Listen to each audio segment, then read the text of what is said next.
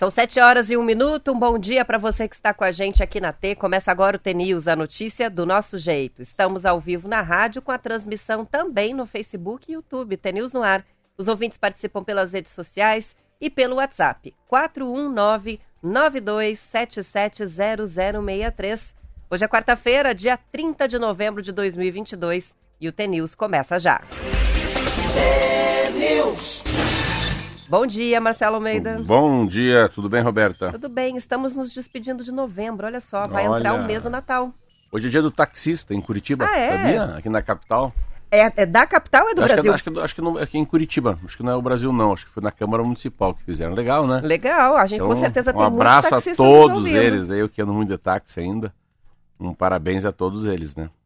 E tá chegando o final do mês, hein? É o último dia? Hoje é o último dia, amanhã já é dezembro. Amanhã é first, amanhã é primeiro já. Tá na hora de montar a árvore de Natal em casa, começa, colocar pisca-pisca né? na porta, não é? Eu tava querendo, querendo arrumar mais umas árvores lá na, na rua, mas não dá para arrumar as árvores com essa chuva. para colocar mais, mais, mais luz, né? Interessante, uma coisa que falta muito, eu acho. Bom dia a você, nosso ouvinte todos os dias. Bom dia a todos nos ouvindo. Como falta gente especializada nisso. Eu tenho uma carência, assim. Eu queria deixar minha casa muito bonita.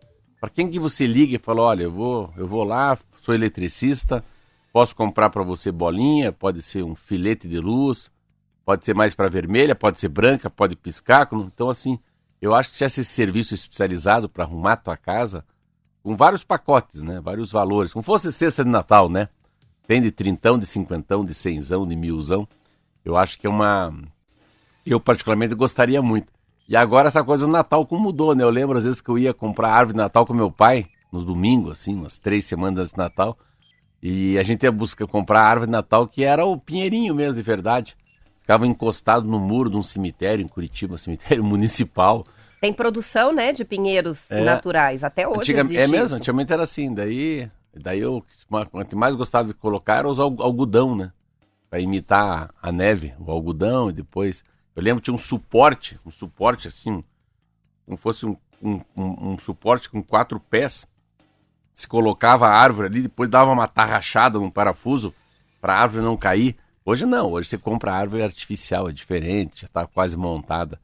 Mas a arte de... Vem em três partes, né? É só encaixar, abrir. A arte de você fazer, de você colocar as bolas, você fazer a arte de você ir colocando as coisas devagarinho na, na árvore é uma, é uma passagem do, do nascimento de Jesus, né? É, é, faz parte do Natal você né, montar e desmontar uma árvore. Faz parte do, do lado cristão, né? Muito legal. Olha só que legal hum. a participação que chega aqui do Tito. Tá contando pra gente que hoje é aniversário de Itambaracá. Você conhece Itambaracá? Itambaracá, sim.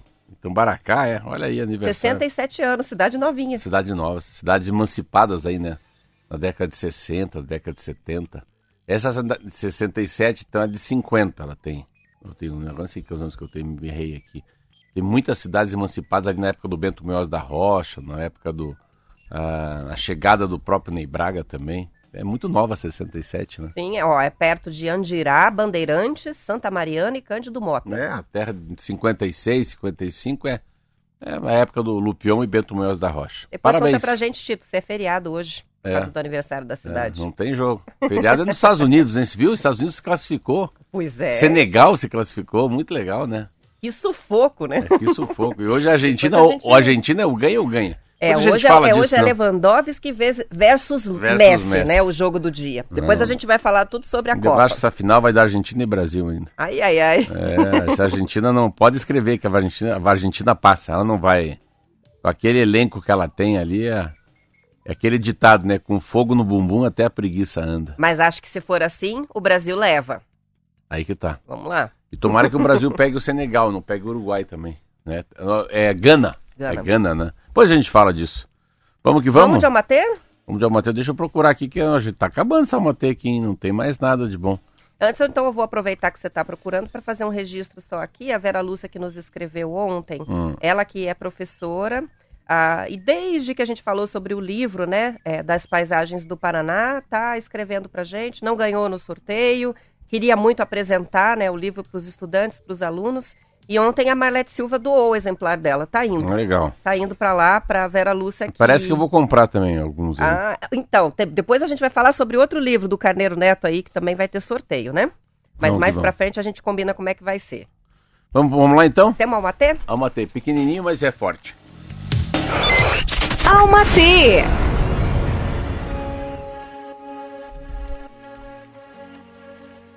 Aprenda a esperar pelo inesperado. Esteja preparado para um caminho não linear. Esteja preparado para virar à esquerda, à direita, para sair da rota, mudar de caminho, subir, descer, cair e levantar. Esteja preparado para avançar, retroceder, desbravar, se aventurar esteja preparado para se arriscar. Esteja disposto a seguir o fluxo. As voltas e reviravoltas da sua jornada são as suas aventuras, as suas viagens, os seus processos, as suas explorações, as suas descobertas. Tudo o que te acontece é para oferecer uma reflexão, uma lição e para validar e reforçar quem você é quem você é em essência e verdade. Vandiluz. Essa não tinha ido ainda, hein? Não, ainda temos ido. textos é, inéditos aqui. Ó, página 5, As Suas Aventuras. Muito linda, já vou te mandar aí para você. Beleza, quem gostou, manda mensagem no WhatsApp e a gente, o Marcelo tira a foto do texto para vocês compartilharem. Lembrando que sempre o Amatê depois para nossa playlist lá no YouTube. Playlist específica do Almatê. Tem a do conto, das entrevistas e também de todos os episódios do programa. Antes da antes, gente ir para notícia E triste. antes de a gente começar, eu queria mandar um beijo para Sofia, Opa. que é a nossa ouvinte de todos os dias, que é filha do meu sócio, Fábio. Manda um beijo para ela. Bom ela dia, Sofia. Um beijo para você. A Juliane está escrevendo para a gente para dizer que lembrou, Marcelo, que hum. é, quando, na infância, né, firmávamos o pinheirinho dentro de uma lata de tinta com terra e pedras. Olha que legal. que legal. Isso é coisa que ficou no passado, né? Bom, vamos falar sobre uma tragédia que a gente teve no Paraná. Ontem a gente falou sobre os deslizamentos de terras. No fim, o Corpo de Bombeiros encontrou ontem à tarde, Marcelo, o corpo da segunda vítima, lá no quilômetro 668 da BR-376. A primeira vítima foi retirada de manhã ontem. Não foram divulgadas as identidades ainda das pessoas e nem quais veículos elas viajavam. A identificação está sendo feita pelo IML. No boletim, é divulgado pelo Gabinete de Crise do governo do Paraná, consta que outras seis pessoas foram resgatadas, soterradas, mas com vida. Até ontem à noite não havia informações sobre o número total de vítimas nem veículos envolvidos, mas algumas reportagens que citaram como fonte a Polícia Rodoviária falam em 15 veículos de passeio e seis caminhões. Na segunda-feira houve dois deslizamentos na 376, um por volta de três e meia da tarde e outro quatro horas depois, quando os veículos foram levados pela enxurrada. Segundo o boletim oficial, 54 bombeiros militares trabalhavam ontem em duas frentes, uma ao norte e outra ao sul do local do deslizamento. O objetivo é encontrar vias de acesso na terra encharcada para que eles cheguem até os veículos. A Defesa Civil mobilizou profissionais de geotécnica da Associação Brasileira de Mecânica dos Solos. A análise feita por esses técnicos direciona os bombeiros na remoção de parte do solo. A rodovia segue interditada nos dois sentidos sem previsão para a liberação do tráfego. Nossa, que troço é impressionante. Antes de deixar um abraço para o Valmir e para o Larson, que trabalham no Detran, estão nos ouvindo, indo para Francisco Beltrão, os nossos, os queridos aí, né, que sempre dão informações para a gente sobre o trânsito. Assim, é uma, é uma, é difícil a gente falar que é uma catástrofe, né, uh, que poderia ser evitada. Eu, nesse volume de pé de terra, eu acho que não é muito difícil, não é um Brasil que está acostumado a ficar fazendo estudos né, de movimentação de terra, é, quanto que está chovendo por metro quadrado na cabeceira da, da Serra do Mar, enfim. É, é A vida é assim, vamos tentar segurar um pouco, tem que estar tá caindo um pouquinho de pedra, mas é muito comum né, no final do ano, em qualquer lugar do Brasil, principalmente lá em Teresópolis, né, no Rio de Janeiro, Petrópolis, é esse problema da chuva. Esse ano que choveu muito, muito, muito. Mas você vê como a gente. Como é. Nós somos vulneráveis, né? É, é muito vulnerável, assim. Eu, me chocou ontem, assim, quando vi essas cenas, porque você tem que imaginar que essas pessoas estavam paradas no trânsito. A gente tem que imaginar, à noite, começa a rolar pedra, chuva, chuva começa a subir nos carros, o caminhão sabe se passa, ninguém, ninguém se vê, cada um dentro do seu automóvel. Não dá para ir para trás, não dá para ir para frente. Então, assim, eu falei, mas como é que ele sabe, né? Eu fiquei imaginando. Depois que eu parei para pensar, não, mas estavam parados. E essa terra que avança, ela avança nas duas pistas, né? E que é impressionante também, porque são duas pistas, mas são pistas como fossem é, pistas que foram elevadas, são pistas que tem, é, de um dos lados tem um precipício, tem um grande buraco, como fosse um viaduto, né? Assim, melhor dizendo. E não tem muito o que fazer, né? Pensa, você parado ali, tu, quantos metros cúbicos de terra, né? Quantas pessoas morreram sufocadas, né? Morre sufocado porque o carro está fechado, você não tem capacidade de respirar, está embaixo da terra, é uma morte, assim, dificílimo, que é a morte por falta de ar, né? É complicadíssima. E tá aí. E agora o Paraná, tá, a gente tá absolutamente. A gente tá ilhado, né? Paranaguá tá ilhada. Morrete, Santonina. Você não pode ir para Joinville, você não pode ir para Santa Catarina, você não vai para Paranaguá. E assim, o quanto isso custa para todo mundo. Primeiro, a dor, essa dor de ver tanta gente morrendo inocentemente. Segundo, que é, são as vias importantes. Paranaguá e Itajaí são cidades que têm porto. Então, assim, o Brasil inteiro, o mundo inteiro precisa comer. Como é que faz o transporte? Fico imaginando as pessoas que fazem tratamento, engraçado. Pessoa que faz hemodiálise, né? Lá em Paranaguá, vem para Curitiba passar um dia e volta. Já não volta mais. Então é uma catástrofe, mas o problema é que não tem saída. Então, é desde a, a, a, a estrada da Graciosa, poderia ser uma via, não pode tá fechada. Aí a BR-277 Curitiba-Paranaguá fechada. E a 376, que é Curitiba-Santa Catarina, que poderia entrar no Paraná, também fechada. Então, a gente com... tem até o ouvinte o Ricardo, que agora mandou um vídeo mostrando a situação da 116 para Santa Catarina, que é a única alternativa de, de Curitiba para Santa Catarina é pela 116 hoje. Está tudo praticamente parado, muito congestionamento, muito caminhão, porque está todo mundo desviando. O que acontece nesse momento há um reflexo no nosso verão. Olha, tenho, uma, tenho absoluta certeza que muita gente fala: Meu Deus, será que a gente vai? Será que a gente vai sair aqui de casa para ir ficar lá em Caiobá, Guaratuba, então depende muito de quanto vai chover. Porque assim, mas se ficar ilhado, você ir para um litoral e saber que vai chover e pode não voltar, então é. Você vê como é precário, né? Como é importante a gente pensar, pensar nas coisas ruins, né? A gente, como assim, tem um ditado que fala assim: pense na guerra quando você está em paz e pense na paz quando você está em guerra. Então a gente tem que imaginar o pior quando a gente está bem. Tem que ser anticíclico, né? Tá, tá, tá sol, tá tudo resolvido. Vamos pensar no pior. Eu falo muito isso porque o governo não pensou no que fazer com as estradas do Paraná quando ainda estavam pedagiadas. E parece que ninguém critica isso.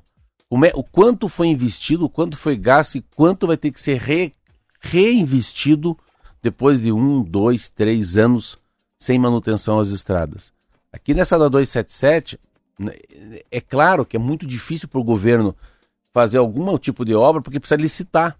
Como é que vai licitar? Mas assim, mas a pedra está lá, tem que tirar amanhã. Mas não pode tirar, senão você corre aí no, no problema da lei de responsabilidade fiscal, falta licitação, não pode ser feito carta convite, porque a obra é muito grande, ninguém tem maquinário para tirar. Então, assim, uma coisa que o Paraná não poderia ficar quieto, no meu entender, principalmente as grandes cooperativas, daí, Ratinho Júnior, o pedágio é um real, é 50 centavos, como é que a gente faz? A gente pode viajar à noite? Pode quatro meninas no mesmo carro sair de uma cidade para outra e estudar? Com certeza, se der um deslizamento de terra, um capotamento, haverá uma ambulância para retirá-las da, das ferragens? Haverá alguém para auxiliar a troca de um pneu num carro, numa estrada, com uma, onde tem um neto e uma avó que não sabe trocar o pneu? Qualquer coisa, né? Então a, a gente fica assim, eu fico muito impressionado com o Paraná não ter mais manutenção das estradas. Então, isso é uma sacada. Ali na 376, com pedágio, sem pedágio, esse volume de terra aí, hum, não tem muito o que fazer.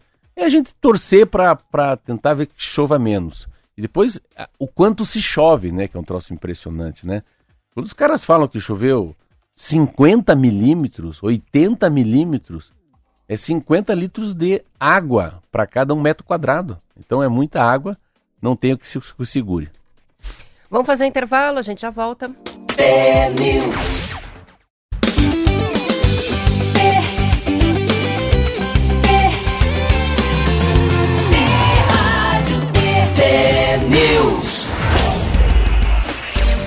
São 7 horas e 17 minutos, ainda sobre a tragédia na rodovia BR-376. A concessionária Artérias Litoral Sul, que administra esse trecho da rodovia entre o Paraná e Santa Catarina, vinha fazendo obras no local para evitar deslizamentos. Durante a entrevista coletiva ontem com os comandantes das equipes de resgate, o coronel Fernando Raimundo Chuning, da Defesa Civil, Marcelo, diz que a artéria sabia que o volume de chuva apresentava riscos para o tráfego na pista e estava ciente do que ele chamou de vulnerabilidade técnica. Segundo ele, é uma área muito vulnerável e que precisa de obras de contenção. Ele não esclareceu se a empresa deveria ter procedido de outra maneira ou interrompido totalmente a circulação dos veículos para evitar tudo isso que aconteceu. Técnicos ouvidos por uma reportagem do G1 afirmaram que é necessário um maior monitoramento das áreas propensas a deslizamentos aqui no Paraná, principalmente no litoral, que costuma registrar esse tipo de incidente. O geólogo e professor da UFPR, Renato Eugênio de Lima, disse que a avaliação permanente auxilia na prevenção de desastres e que as rodovias em regiões de montanha sempre exigem um monitoramento frequente para se perceber situações que possam evoluir para um deslizamento. O geógrafo e professor da Federal também, Eduardo Salamini, afirmou que as mudanças climáticas vêm causando chuvas intensas e que daqui para frente o Paraná precisa criar e trabalhar com um mapa de risco geotécnico. Olha, aí tá legal. Né? O final dessa matéria é muito legal. Ter um plano, né, um plano de ataque para cada cinco anos, para dez anos. Uh, o que, que de fato né, a engenharia, o homem pode fazer para conter é, em que momento tem um alarme? Ele falou, olha, pessoal, tem que segurar um pouquinho essas próximas três, quatro horas. Vamos interditar uma pista ou duas pistas, então. Porque pode vir rolar a pedra até aqui. Assim, aí vai ter que usar a engenharia, né? O que tem de melhor de maquinário, de desenvolvimento. Ah, essa coisa do tempo de recorrência da chuva. Não sei que. Deve ter tanta coisa legal no mundo sobre isso, né? Como é que você faz uma maneira com que se pode evitar um acidente desse, desse tamanho, mas é muito difícil, sem, sem monitoramento, sem dados específicos, sem, sem uma dosimetria, né? sem um termômetro, sem um catador de água, assim, como é que eu vou dizer? Um instrumento que se meça, né? Como é que você mede a temperatura? Termômetro. Como é que se mede a velocidade, né? É pelo velocímetro. Como é que se mede a pressão? Eu estou tentando falar de uma maneira simples, porque eu nem eu sei quais são as máquinas que existem no mundo que podem ajudar a que isso não ocorra. Mas é, é uma lástima, assim. Eu, eu fiquei muito impressionado, porque a, assim, a gente fica à deriva, pensa, o Brasil está dividido hoje, não tem para onde ir. Eu, só que eu fico pensando pessoas normais, assim, esse cara que faz hemodiálise. Ah, não, o outro foi visitar o filho que está estudando em Santa Catarina para voltar hoje, não volta mais. Ou o outro desceu só para levar um carro e daí? Faz, vai, fica, dorme aonde? Fica como? Só foi com a roupa do corpo. Então é, é, é impressionante você uma estrada ou duas estradas como para um país igual o Brasil. a gente não está falando de qualquer estrada, né? A gente está falando da BR-101, porque a 376 nada mais é do que a 101. No trecho paranaense se chama 376, mas é a principal rodovia que passa, corta o Brasil, né, de cabo a rabo pelo litoral. Então, é, assim... se você está nos ouvindo, o que você não adianta é, é se aventurar e tentar ir para o litoral nos próximos dias, né? Nem Paraná, nem Santa Catarina. Isso é um, de fato, é um. E de fato, isso é um fato. São 7 horas e 21 minutos. Agora falando sobre a Copa do Mundo. A Copa do Mundo? Assistiu alguma coisa antes? Assisti mais ou menos, né? É. A gente fica assim, né? Tra trabalhando com o olho esquerdo e com o olho direito olhando na tela. Mas consegui ver um pouquinho, sim. A Inglaterra venceu o país de Gales ontem por 3 a 0 pela rodada final da fase de grupos. Com isso, garantiu a classificação para as oitavas de final na ponta do grupo B. O país de Gales está fora. No fim de semana, já no mata-mata, a Inglaterra vai enfrentar a seleção do Senegal, que conseguiu vencer o Equador por 2 a 1 ontem e se classificou para as oitavas depois de 20 anos. Um jogo super disputado. Além da Inglaterra e Senegal, já estão classificadas as seleções da Holanda, Estados Unidos, França, Brasil e Portugal.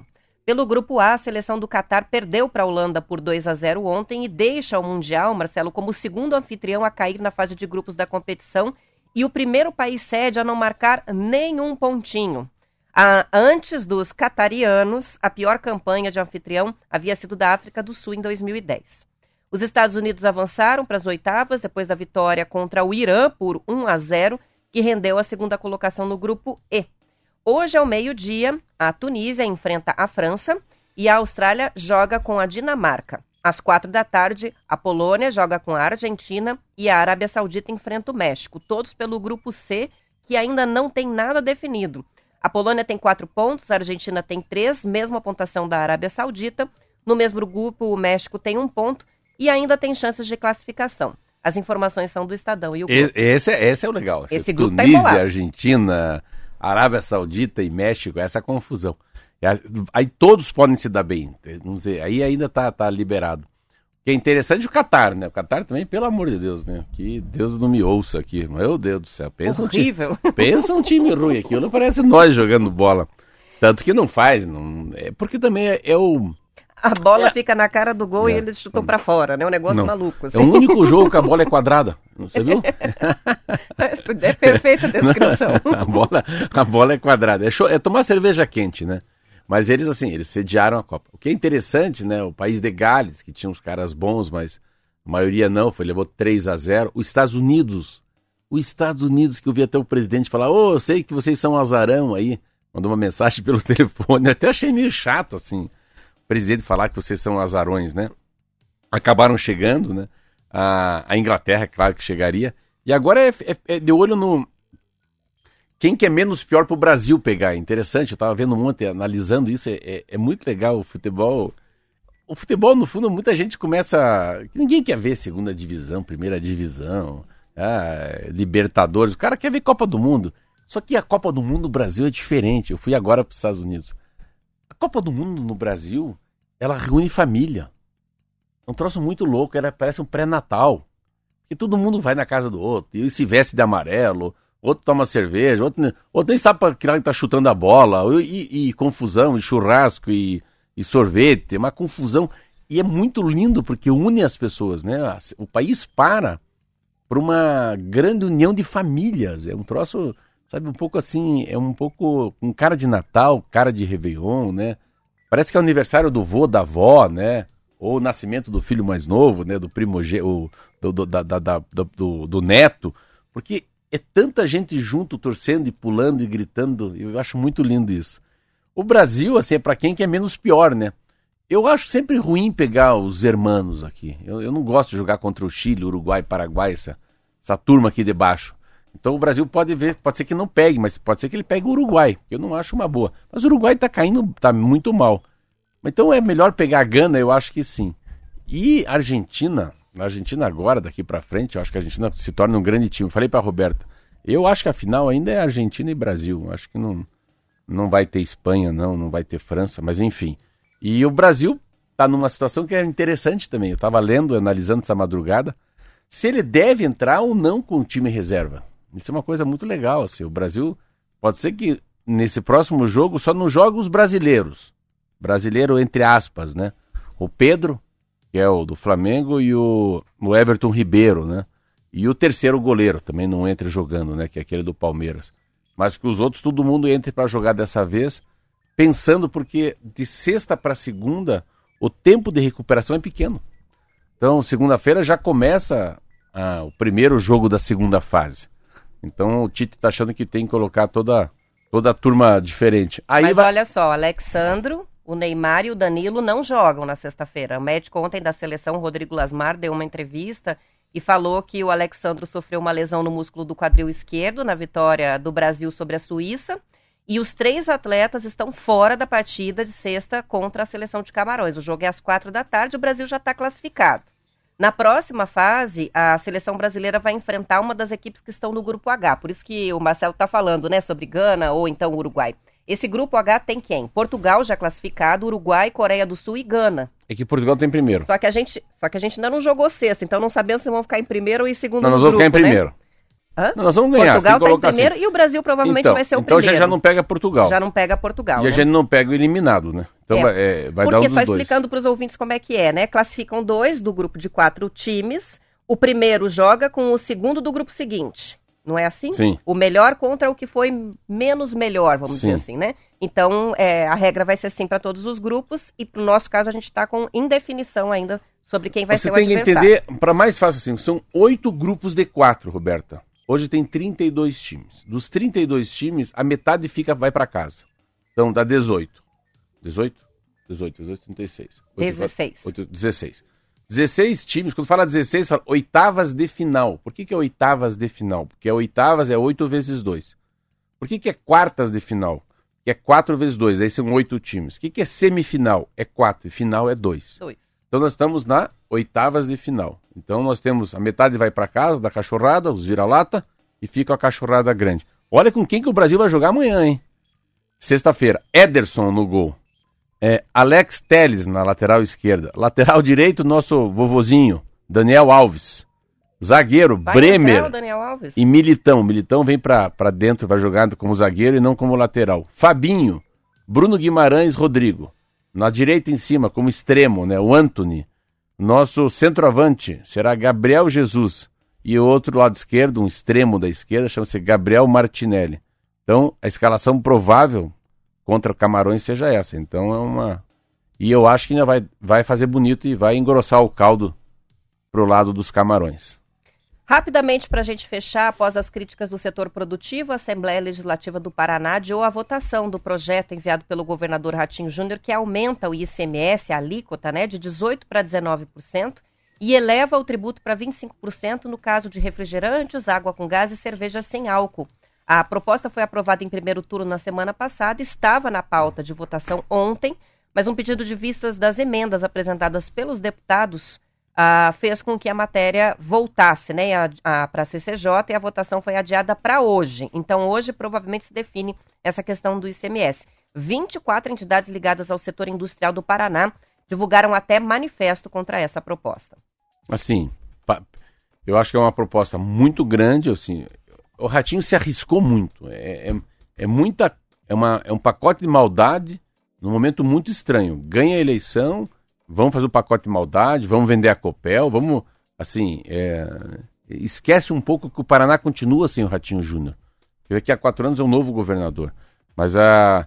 é muito mais por medo, muito mais por pressão do que por outro motivo. Não é pro lado técnico, não. É o medo, é a pressão que fez a Assembleia, pelo menos, recuar. E esse é o papel da Assembleia. Às vezes, parar né, a bola, né, não tomar uma atitude sem pensar. Às vezes, tudo que é muito urgente pode ser muito mal para todo mundo. São 7h30, a gente vai encerrando a edição estadual. Um bom dia para quem fica. Depois do intervalo, você acompanha o noticiário da sua região e a gente volta para a parte do Paraná. No YouTube, tem News no ar. Ficamos até às 8. Até amanhã. Tchau, tchau. Até amanhã.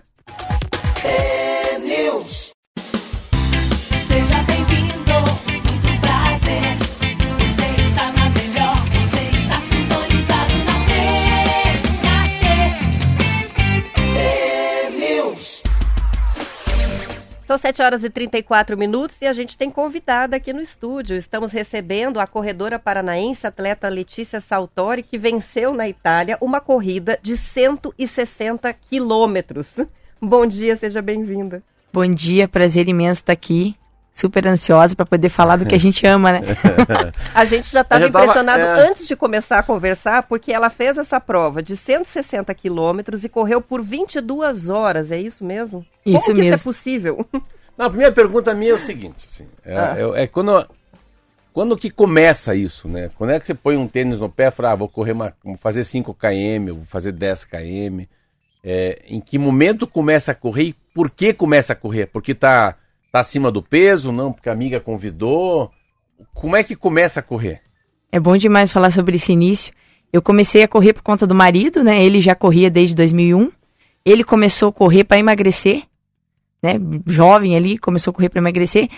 E aí depois a gente se conheceu. Eu, claro, sempre gostei de jogar futebol na escola. É, sempre fui uma, uma criança muito ativa. Não tinha muita relação com a corrida, zero relação com a corrida.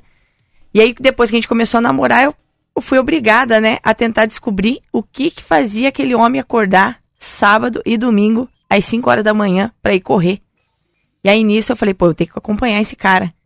Comecei a acompanhar e de, lá para cá não parei mais. E descobriu por que que ele corria? O que que você descobriu quando começou a correr? Olha, Descreve depois que você, é depois que você, vou falar bem a verdade, depois que você, é, assim, eu na minha cabeça eu achava que era uma super corredora, porque é, a minha preparação foram dois quilômetros no Jardim Botânico, que para mim eu tinha corrido 10. e aí eu fui para essa prova de seis quilômetros que ele me escreveu, a primeira corrida lá na Lapa, e eram seis quilômetros na estrada de chão. É, levei uma surra do meu sogro, até hoje ele conta essa vantagem, e, e é, é, bom, né, quando alguém é. fala, olha, Letícia, já ganhei de você, e falo com muito orgulho. É, foi, uma, foi uma emoção muito grande, porque quando eu fui correr aqueles 6 quilômetros, eu falei, meu Deus do céu, Eu acho que não eram 6 é, quilômetros que eu tinha corrido no Jardim Botânico, 10 quilômetros que eu tinha corrido no Jardim Botânico, era muito menos. E aí depois que você coloca o tênis e você tá ali no, diante do desafio, começa a passar um filme na tua cabeça, meu Deus, o que, que eu tô fazendo aqui? Por que, que eu tô fazendo isso? Mas depois que você chega, você fala, caraca, eu sou. É, eu sou sabe? Sou F. Eu sou. É. eu não sei como é que eu fiz isso. É, mas ah, no fundo eu acho que assim, eu corri muito às 5 da manhã. Eu ia no Barigui, eu olhava 4 e meia correr. Mas é uma substância química. Não é, não, não adianta explicar. É, não explica com palavras, só explica com sentimento. Não é racional não, apenas, não. né? É o tesão depois de ter corrido, tomar um banho no banheiro, faz o número 2, senta assim, puta que bom que eu fiz. E olhar o pace. Falei, cara, eu tô fazendo tô fazendo a 5 e 10 o quilômetro. Não, hoje consegui fazer meus tiros a 4,50. E se superando é, dia a dia. Eu lembro que uma vez eu fui para Londres, eu falei, eu vou correr, um Hyde Park, assim, eu vou correr. Eu tenho esporão nos pés e faz feito plantar, eu não posso correr mais. Aí eu ia correr assim, foi 5 horas da manhã, Londres, falei, cara, tô no Hyde Park. Eu, eu saía para correr, eu tenho uma, uma moleskine que eu vou anotando. Cara, fui 1, 2, 3, 4, 5, 10, 12, 13, 14, cara, 15 quilômetros naquele lugar, porque assim, falei, cara, eu tô em Londres correndo no parque que eu mais gosto. Daí é pro Central Park, em Nova York. Cara, eu vou correr quanto hoje? Aí, assim, como esses países têm muito pouca criminalidade, é muito comum correr de madrugada, ninguém vai mexer com você, independente de ser menino ou menino. Mas é, é uma sensação da endorfina. É uma substância que, que, que acaba mexendo com a tua alma, com o teu corpo. Cara, assim, eu fiz o que tinha que fazer hoje. Então, é, eu acho, Roberta, que a, a satisfação de terminar ela é muito maior do que o esforço e a dor de correr. É por aí, não é? É. E, e é engraçado que você está descrevendo exatamente o que a gente sente quem corre, quem já teve a oportunidade de se movimentar, né? Na verdade, é, tem essa, essa sensação. Mas quando a gente fala para alguém que nunca fez, a pessoa fica assim, meu Deus, mas eu não consigo imaginar isso. E aí depois que a pessoa faz, ela fala, nossa, realmente é só quem faz é que tem noção disso. Então é, é impressionante. Então, eu queria que você com, compartilhasse com a gente aí como que foi essa, essa prova que você é, fez na Itália, porque chama muita atenção o tamanho da corrida, o tempo é, de atividade. É, e eu queria que você contasse assim, como isso foi possível e o que, que se sente, né? Quais são os principais desafios? Porque eu imagino assim, passa desconforto, a dor é, é, é inevitável, mas a adrenalina supera. Como é que é fazer uma prova tão extensa e tão difícil? Uma, vou falar uma antes pra gente. A gente imagina que ah, ela foi fazer isso. Eu li uma coisa legal aqui, ó. Pela terceira vez em 2022. A primeira participação foi em junho, na maratona do, do Man Black, 42 km de montanha, em Chamonix, na França. Em agosto, Roberta, participou de uma ultra maratona no Mont Blanc, né? Então, assim, em 21, na cidade de Paraty, ganhou a prova de 20 km, denominada 100, Rio Special Stage Caminho do Ouro, essa coisa toda. A minha pergunta, já que a Roberta fez, é uma só. Isso é isso é prova de rua? É, é no asfalto? Isso é isso é isso é um pouco tem tem montanha? Tem é, é com tênis ou é com bota? Não, tudo tudo isso que a gente falou agora que é montanha, hum. né? Da, do que a gente fez, do que eu fiz esse ano foi montanha e fazemos de tênis.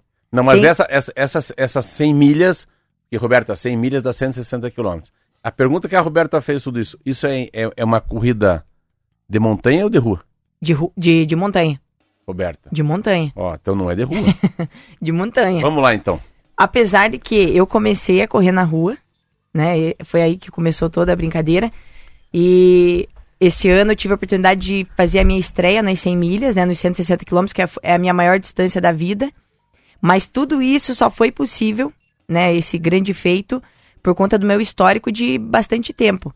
Então eu já venho há bastante tempo me preparando para é, todo todo eu, eu treino praticamente todos os dias, é, isso é, essa é a minha profissão. E essa minha base como corredora desde 2005 é que proporcionou que eu tivesse esse esse grande é, é chegar com tão bem como eu Você cheguei. Você ganhou as 100 milhas? Ganhei 100 milhas. Você ganhou? Ganhei. É a primeira e, 100 e milhas da vida que você faz? A primeira 100 milhas e esse ano foi, foi a primeira vez que eu fiz 100 milhas e fiz duas 100 milhas, né? Eu comecei em, ab, em abril, fiz umas 100 milhas, eu fiz 30 horas, tive um grande problema, e, a, e isso que é uma coisa fantástica da corrida. Mas a primeira 100 milhas aonde você fez? Eu fiz em Paraty, no Rio de Janeiro. Isso que é uma coisa que você falou da questão da como é que faz para lidar com a dor e tal, mas a corrida ela tem isso, ela tem os altos e baixos e quando você vai fazer uma ultra maratona, isso eu acabei descobrindo na prática, né? você vive até muito mais baixos do que altos. E você poder ter uma base onde você consiga é, se adaptar a esse meio. A minha primeira 100 milhas que eu fiz em abril esse ano, que eu fiz aqui no Brasil, em Paraty, é, eu tive muita bolha depois do quilômetro 80. Eu li, fez 30 horas? E aí eu fiz 30 horas e os meus últimos 60 quilômetros eu tive que chegar andando, porque eu não conseguia colocar o pé no chão. Então eu cheguei praticamente me arrastando, mas eu consegui ficar em primeiro lugar até o quilômetro 145, ainda Caramba. estava em primeiro. E fui ultrapassada no 145, mas ainda consegui chegar em segundo.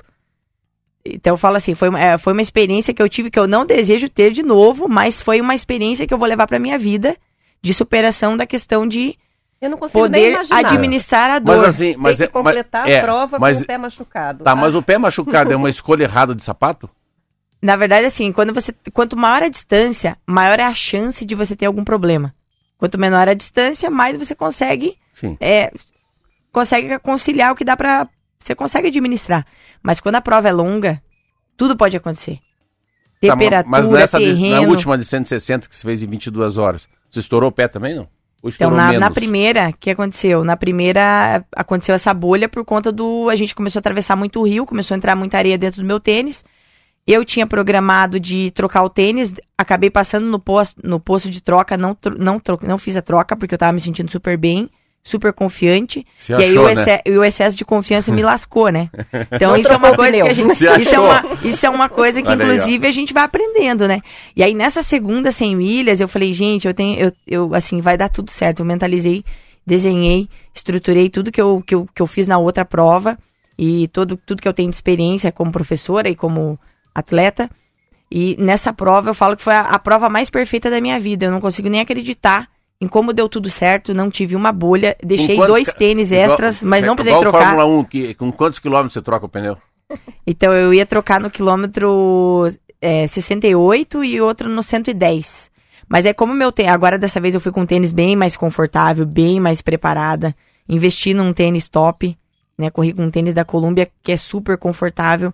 Então nem, nem precisei fazer a troca do tênis. Mais uma pergunta, o tênis que você foi para corrida, você usou ele antes, né? Usei, usei, treinei com ele. Treinei já vai, bastante. Já vai maciar, né? Treinei bastante. Mas já tive experiência de correr, não recomendo. não recomendo, mas já tive experiência de, de correr com um tênis que eu ganhei na véspera da corrida. Que não é uma coisa ah, segura. É muito amadorismo, que não né, é que não é coisa segura. Não, mas é que assim, depende, depende muito da qualidade do tênis.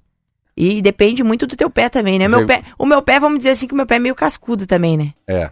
Meu pé já passou por alguns por alguns altos e, você, e baixos aí. Você corre 160, você não coloca tênis de corrida, é sempre esse tênis um pouco mais de, de montanha. Ele é, é, um tênis de corrida, só que, joga, o tênis, só que o tênis de corrida... O tênis de corrida de montanha... Não, a gente tem, tem os postos e é onde a gente consegue deixar, antes da largada, a gente deixa com a organização, numa sacola, né? E aí eles já deixam lá com o nosso nome, no quilômetro que tem que deixar. E aí eles deixam lá no, no local e Você aí a gente troca vai... meia? Troca meia. Faz mas aí faz a massagem no pé também, não? Não, massagem não, não mas não dá nem tempo. A, a, a, troca foi tão rápida, se bem que nesse aqui eu não troquei, né? Não fiz troca. Mas Outra... o tênis de corrida de montanha, ele tem um pouquinho mais é, de gripe embaixo, né? Ele tem que ter uma aderência um pouquinho maior. Ele é um pouquinho diferente do, do tênis da, da corrida de rua, né? Porque o tênis da corrida de rua, geralmente o solado ele é um pouco mais liso. Sim. Igual a Fórmula 1. Mas quem... o tênis precisa ser confortável, tanto para correr, correr, na rua nós vamos correr, correr 100 montanha. milhas. Tá? Essa pergunta é o seguinte: para quem vai correr 100 milhas, que são 160 quilômetros, o teu ciclo, né? O ciclo de treino, o teu teus ciclos dentro dos ciclos, o máximo que você faz é quanto para quem vai correr 160? É, dentro, é assim, tem uma variação muito grande. Quanto antes você se preparar para uma prova longa, melhor. Que aí você não, não vai chegar sobrecarregado, não vai chegar cansado. Mas o pico de. de Qual vo... é o teu maior longo antes do grande longo, que é o 160?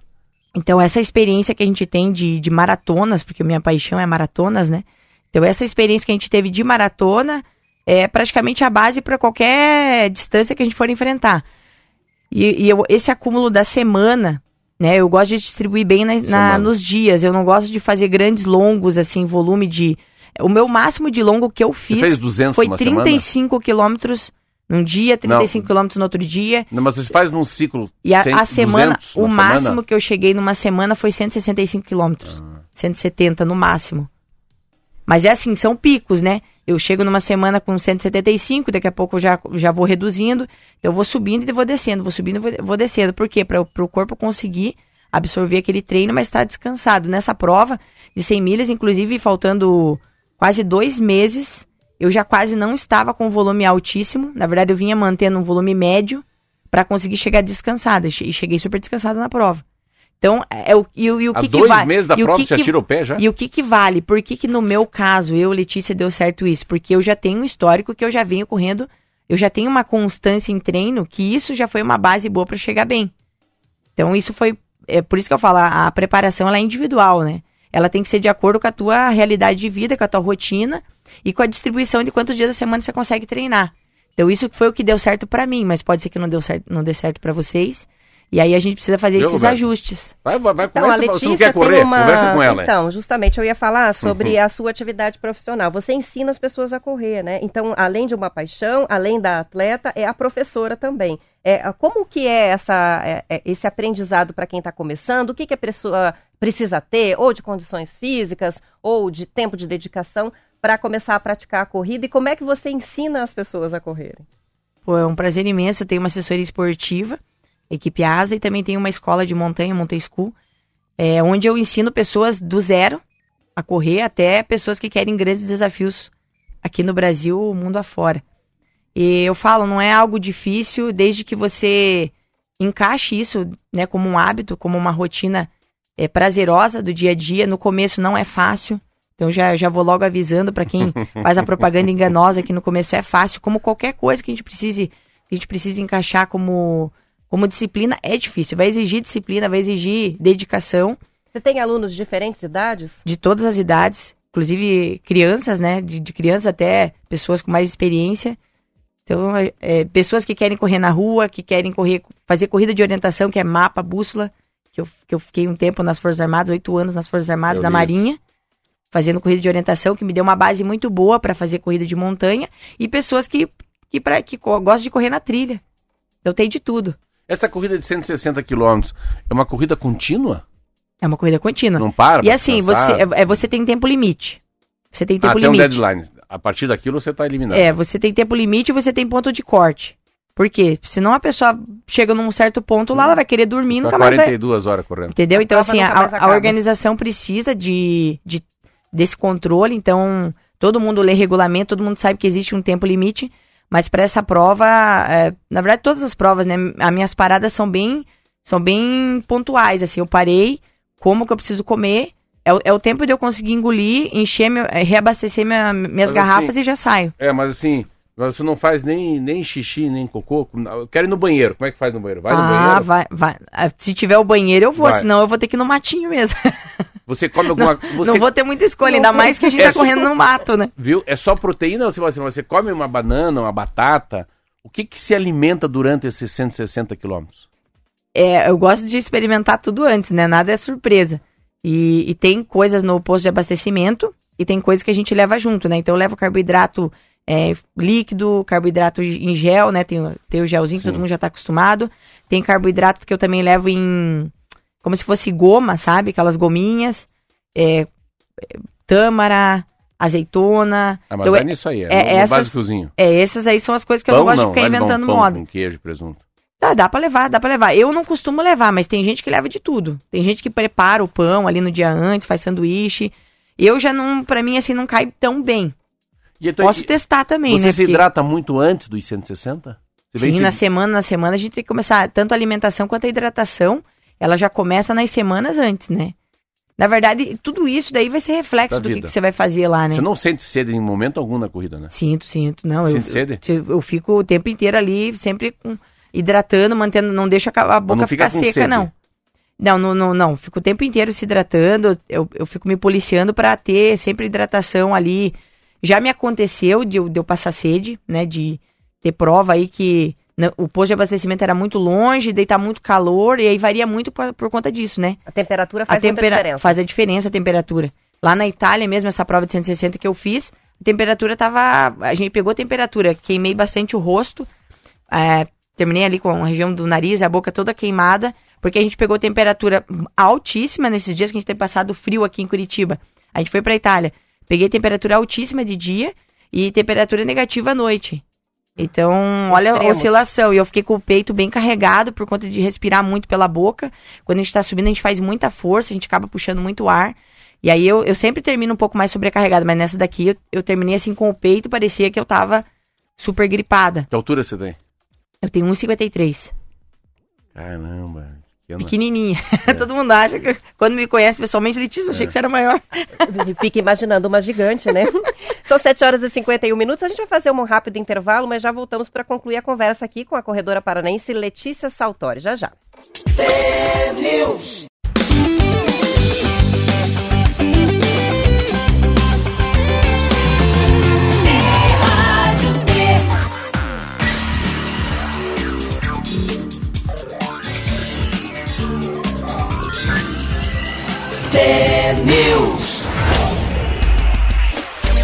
São 7 horas e 53 minutos. Está aqui no estúdio T-News hoje a corredora paranaense Letícia Saltori. Ela que é de Campina Grande do Sul, trabalha como treinadora, palestrante e tem muitos fãs. A gente está recebendo várias mensagens, Letícia, por diferentes canais. Temos a Adriana participando, dizendo que de te ouvir ficou com vontade de voltar a correr. E está agradecendo pelas dicas e pelo estímulo, pelo incentivo, né? O Leonardo Sanches, que é de Piraquara, está acompanhando a entrevista, já pediu aqui, é, inclusive, o link das redes sociais que eu estou enviando e os outros ouvintes que quiserem também. Mas é bem fácil, o Instagram é Letícia Saltori, sem ponto, sem nada. É só é, do jeito que se fala. É, mas quem quiser o link eu mando aqui. Tem participações chegando pelo YouTube também. Olha que legal, é, equipe, equipe Asa, Equipe Asa. a turma tá te acompanhando aqui, tá todo mundo comentando. Ah, ela é um símbolo de lugar, de mulher, é, onde ela quiser. Tem. A Letícia é uma super atleta, a Fabiana escreveu parabéns. Ah, o Fábio Araújo está participando também com a gente. A Ângela Freitas, super campanha Letícia, orgulho. Olha que legal. E um Instagram muito movimentado, que eu tô vendo aqui, com muitos fãs. E uma curiosidade que eu achei e quero que você comente. Tem um post aqui falando sobre um colar do Pico do Paraná, que eu acho que você tá com ele, não tá? Eu quero que você conte a história Olha. dele.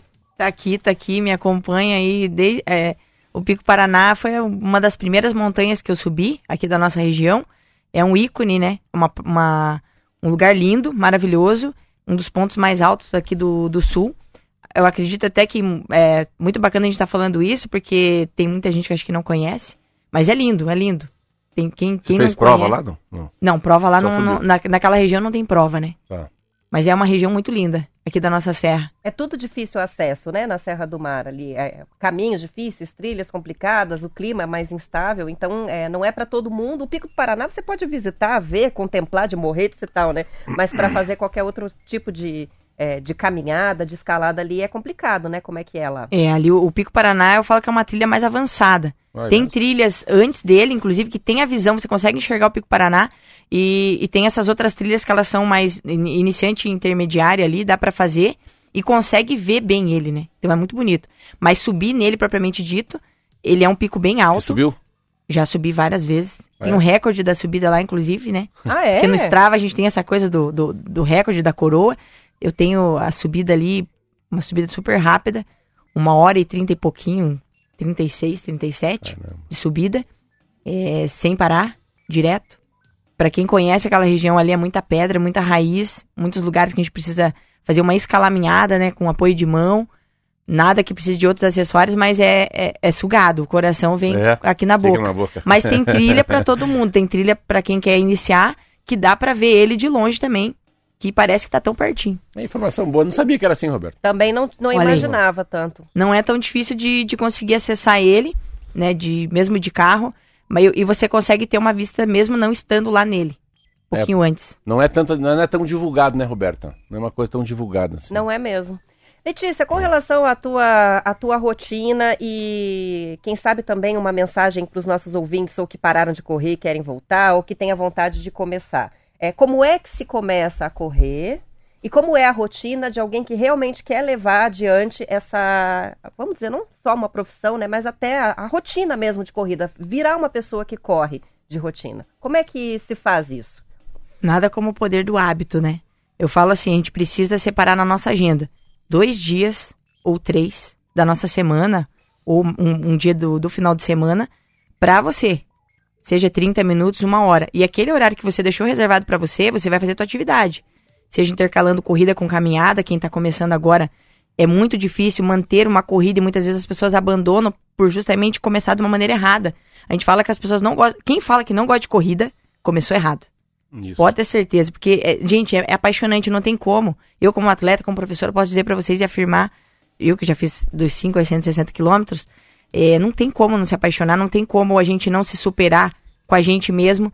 É, então, às vezes, começa de uma maneira errada. Então, separa na tua agenda dois dias da semana, mais um pouquinho no final de semana para você. E aquilo ali é para você, essa atividade é para você. É bem-estar, é, como você mesmo falou, é, um, é uma coisa interna, é uma química que mexe com a gente, que não tem como. Não tem como e decifrar. É uma, e é uma transformação. Então, é, eu falo que a corrida, para mim, Letícia, é uma terapia.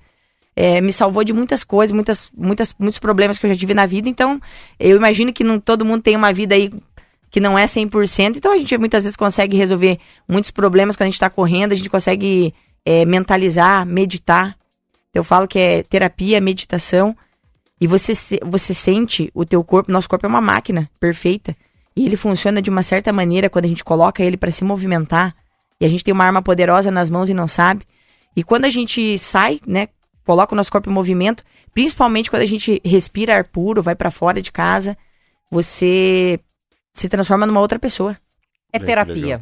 É uma terapia. Aí então é, é isso, ó, reserva na semana, é. o teu dia, como é faz teu pra, horário. Como é que faz assim, ó, eu e o Roberto queremos começar a correr. Vamos fazer, que nunca corremos, fazer conta. Como é que eu, a gente, você vai dar uma planilha pra gente? Você, você dá o primeiro passo para quem quer aprender a correr? Sim, a gente, nós trabalhamos com uma planilha, a gente faz uma programação com os dias que vocês conseguem, né, com cada um dentro da tua rotina e o horário. E aí a gente começa com uma progressão. Então a gente vai começar corridas intercaladas com caminhada e tudo isso com um objetivo. É, muitas vezes não vai sair correndo, as pessoas pensam que é sair correndo a esmo, não, né? Eu vou, eu vou, tentar sair correndo 3 é. quilômetros, daí corre um quilômetro e meio ou um quilômetro, ou às vezes nem passa disso, e fala, não, esse, esse, isso não é para mim. Não, é para você agora, correr um quilômetro direto. Mas você consegue correr 30 segundos direto, andar um, um minuto. E muitas vezes as pessoas pensam isso. Eu vou ter que correr direto. Não, na verdade, você precisa primeiro ganhar uma condição para depois você conseguir correr direto. Muito bem, agradeço muito pela sua participação. Sucesso, Letícia. A gente vai te acompanhar agora nas redes sociais. Obrigado, obrigada a todo mundo que está é, participando, ouvindo a gente aqui. Obrigado pelo carinho. E vocês também são uma inspiração para eu continuar fazendo o que eu estou fazendo. Legal. Pontualmente 8 horas, vamos embora. Encerrando o TNews de hoje. Amanhã estaremos de volta às 10 para as 7 com mais notícias. Um bom dia, até vamos amanhã. Vamos embora correndo, né? Vamos correndo. Tchau, até amanhã.